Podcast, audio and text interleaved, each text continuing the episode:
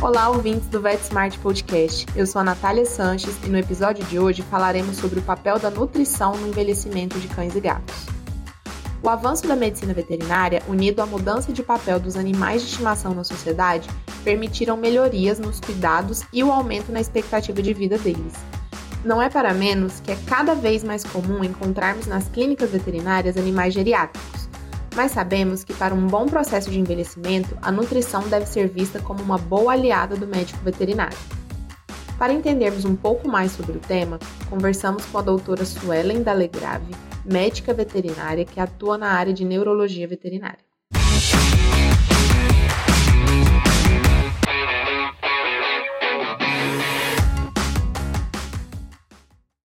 Olá, doutora Suelen, seja muito bem-vinda ao VetSmart.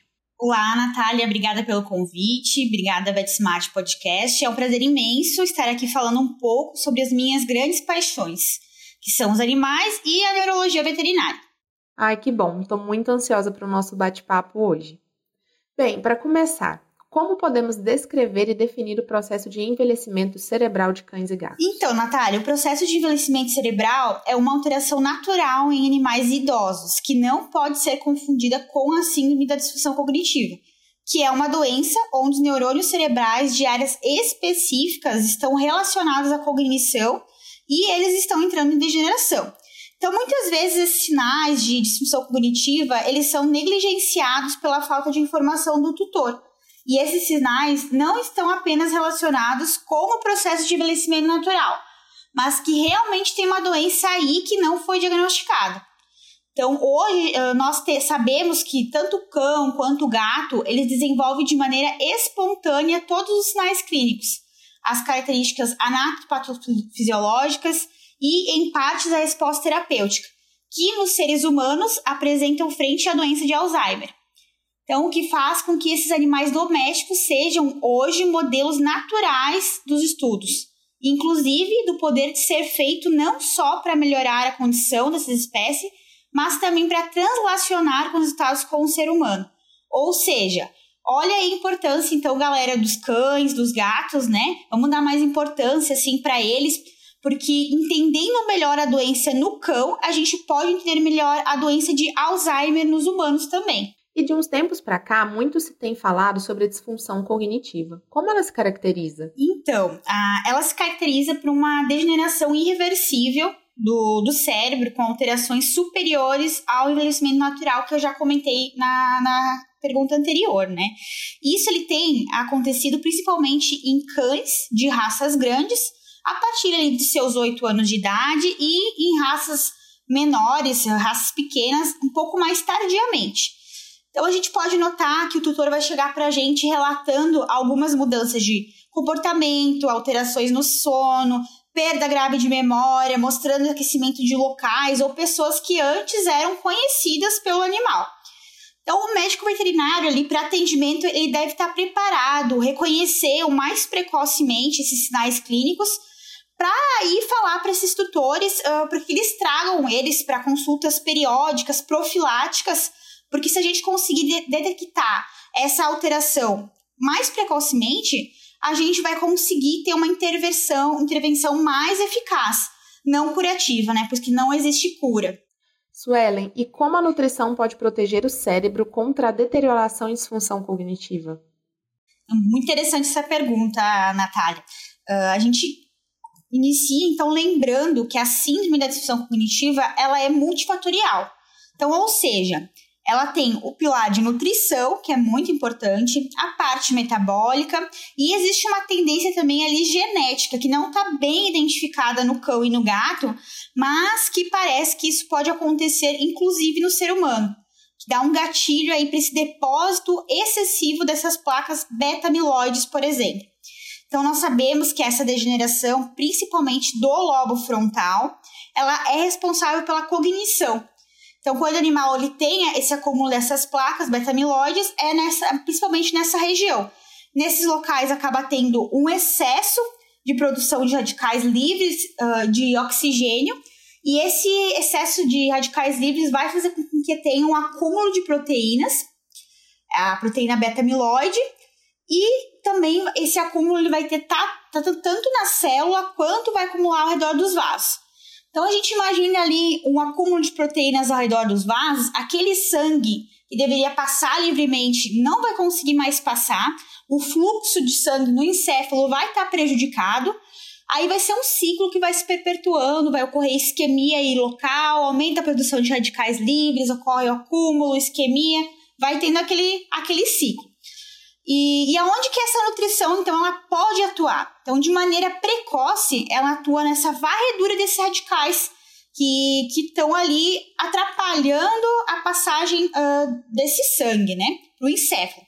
Diminui também a produção e faz uma, uma varredura.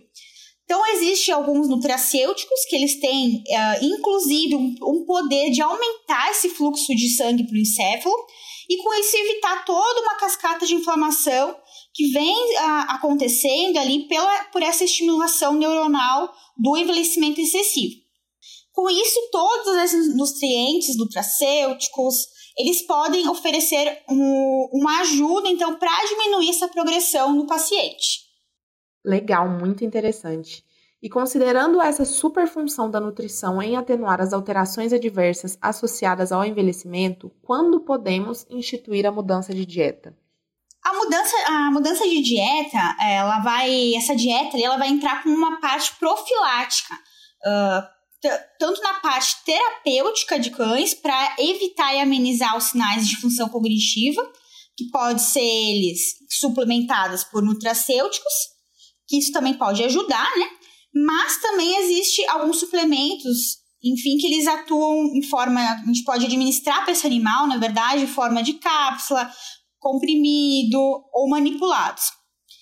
Em relação a quando instituir essa nutrição, a gente uh, acaba olhando estudos né, de maior prevalência, onde eles mostraram que em cães com a disfunção cognitiva, que 50% desses cães eles tinham acima de 11 anos de idade, uh, eram de grande porte, por exemplo.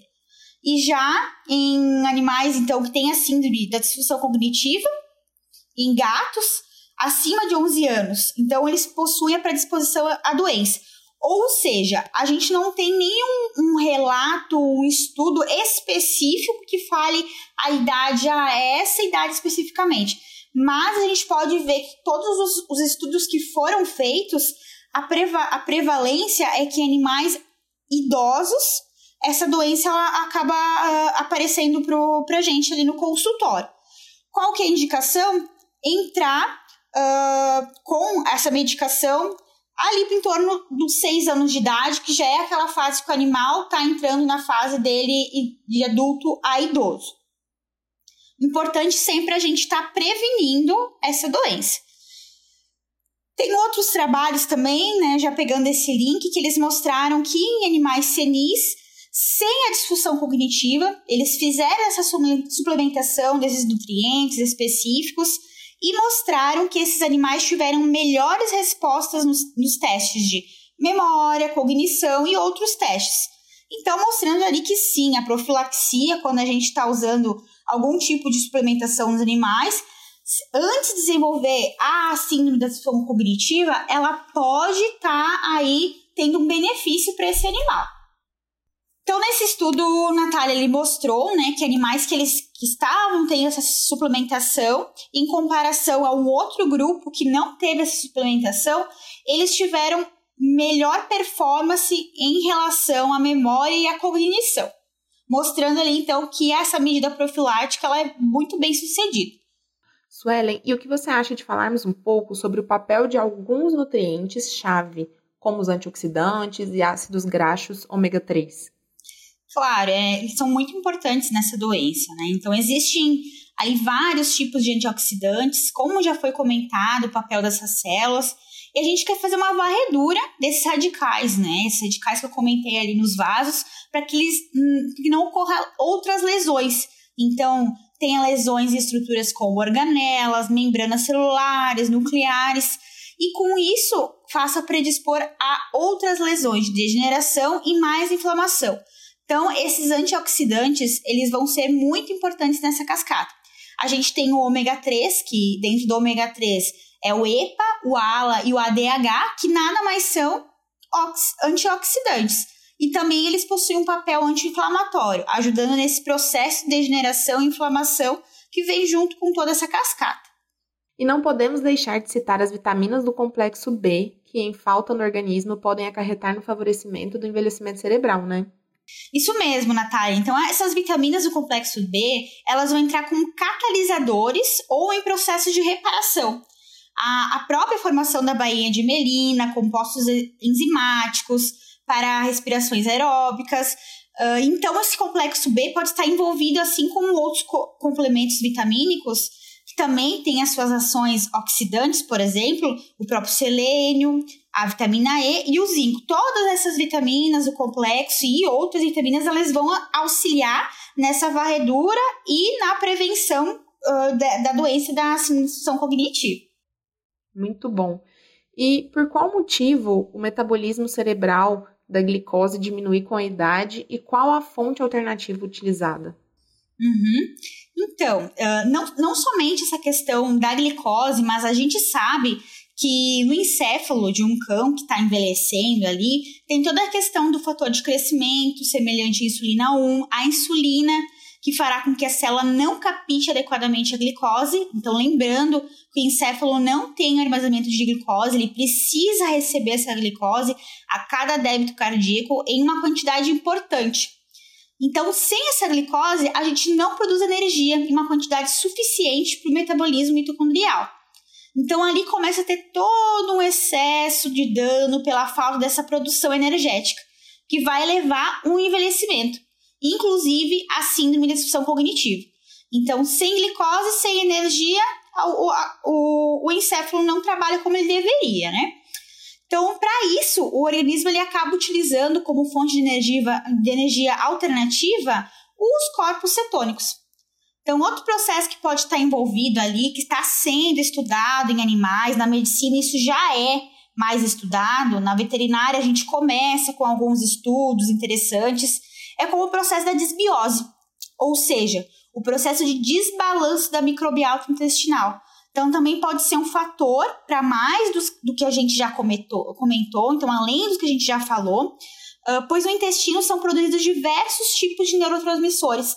Então, eles têm uma diminuição de neurotransmissores dopaminérgicos, serotoninérgicos, noradrenérgicos e, e entre outros, né? Então, é, esse, é, muito se fala, então, esse, entre esse eixo intestino e cérebro. Então, se nosso intestino não está saudável, nosso encéfalo também não estará. E isso vem sendo estudado, então, que problemas intestinais podem ser apontados como vilões em processos neurodegenerativos. Claro que isso precisa ser melhor entendido no cão e no gato, isso já está mais, mais claro em humanos. Mas tudo indica que uma melhor saúde intestinal e uma boa dieta nutracêutica pode contribuir com tudo isso. E quais as vantagens das cetonas como fonte alternativa para o metabolismo cerebral? Então, aumentar aí essa oferta desses corpos cetônicos uh, por dietas semicetogênicas, que são fontes alternativas, elas podem substituir a glicose nesse metabolismo, sendo captados por, por células que atravessam, então, essa, a barreira hematocefálica.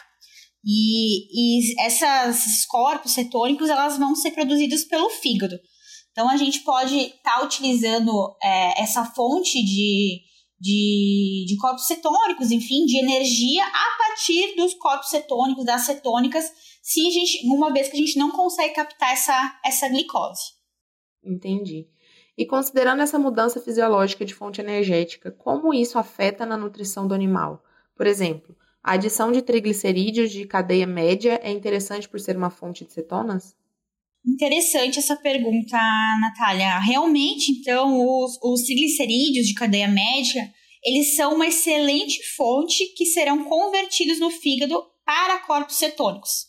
Então, dentre os quais o beta-hidroxibutirato, ele é o principal. E ele tem sido associado como uma melhor alternativa dessa célula que não está captando glicose, sendo associada a uma disfunção cognitiva no estudo de cães e gatos. Então, esses triglicerídeos de cabeça média, eles podem aumentar significativamente os corpos cetônicos no sangue, sem limitar a, a questão da proteína, carboidratos, da dieta. Doutora Suelen, e podemos dizer que a combinação de nutrientes pode proporcionar benefícios além daqueles obtidos com a suplementação isolada dos nutrientes? Por exemplo, ao invés de suplementar meu paciente apenas com um, com um nutriente, a combinação de vários vai ser mais benéfica para ele? Com certeza, inclusive, existem proposições tanto em forma de dieta terapêutica quanto em forma de terapias medicamentosas que realmente juntam tudo isso.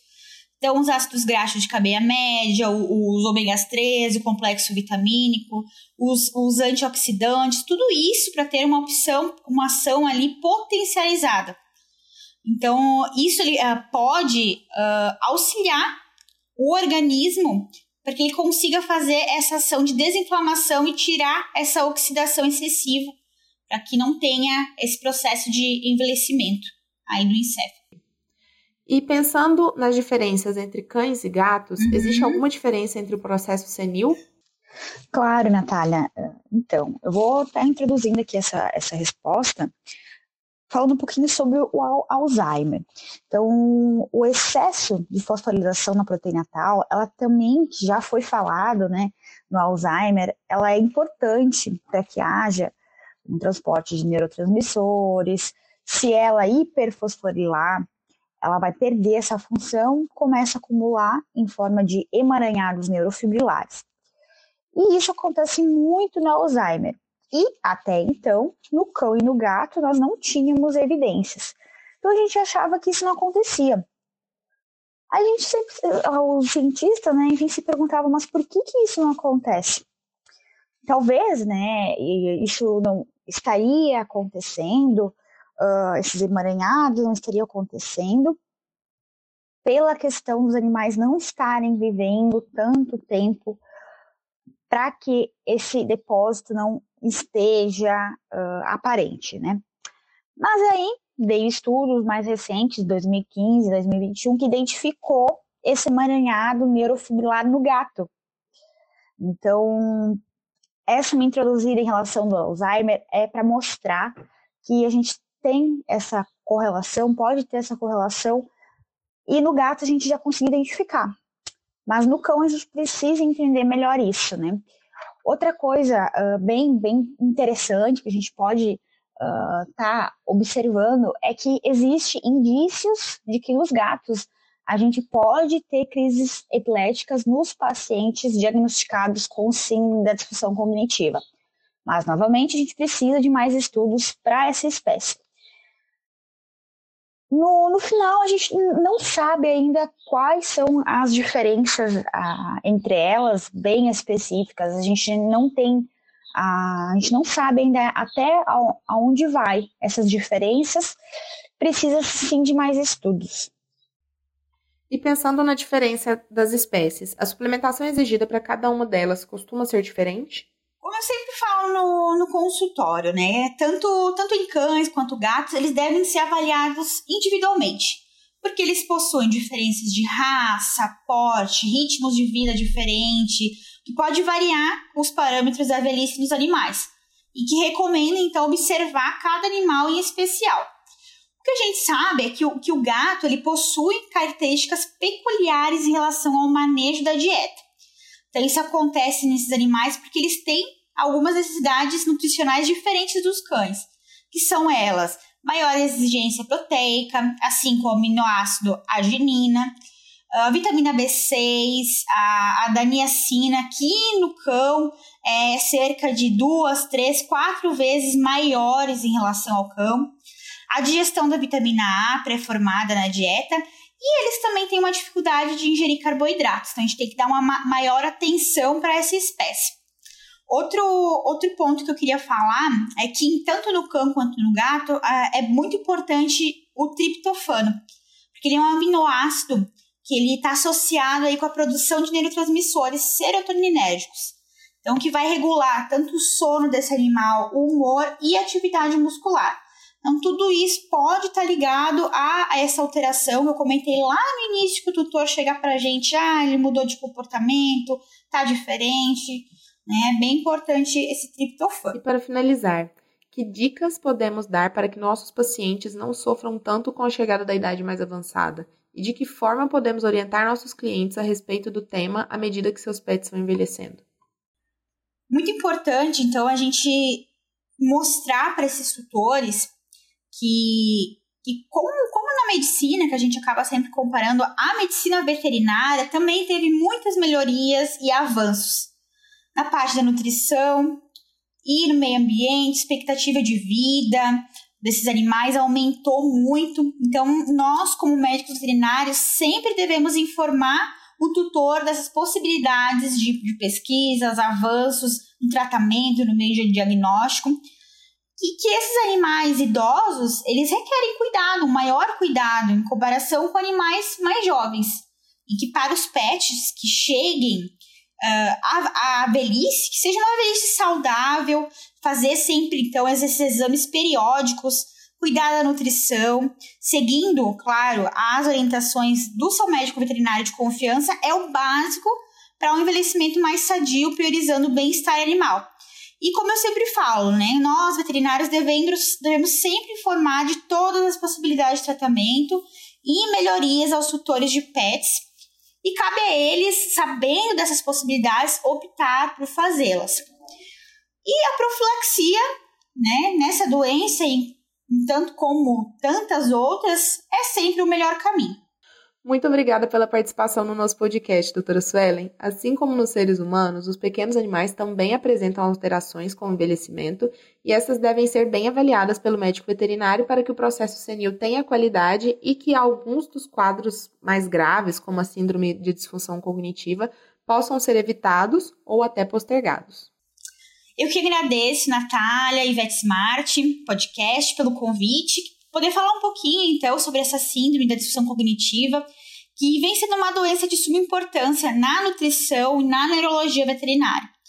Então, que ela pode afetar tanto a qualidade de vida dos cães e dos tutores. Então, como as alterações cerebrais que a doença pode causar são, na maioria das vezes, irreversíveis, um acompanhamento nutricional, um acompanhamento aí com o seu médico veterinário adequado para o envelhecimento cerebral, saudável, ele pode ser capaz de melhorar a função cognitiva desse paciente. E por último, e não menos importante, eu quero agradecer a Mars por estar tá incentivando num tema que é muito importante, que é a nutrição em pets, e ajudando né, a tutores e outros médicos veterinários a terem mais conhecimento sobre a doença. Este episódio tem o patrocínio da Mars e todas as informações técnicas dos produtos, apresentações, indicações, assim como vídeos, estudos relacionados e uma série de conteúdos estão disponíveis nas páginas dos produtos no VetSmart. É só acessar e conferir. E lembrando que agora todos os nossos ouvintes podem selecionar e ouvir temas semelhantes em um só clique na nossa playlist. Não perca também a oportunidade de participar da comunidade VetSmart a maior e mais completa comunidade de medicina veterinária do Brasil. Lá você pode interagir com colegas, além de compartilhar materiais de estudos, casos clínicos, experiências e ainda tirar dúvidas gerais sobre diferentes temas. Basta acessar o site comunidade.vetsmart.com.br.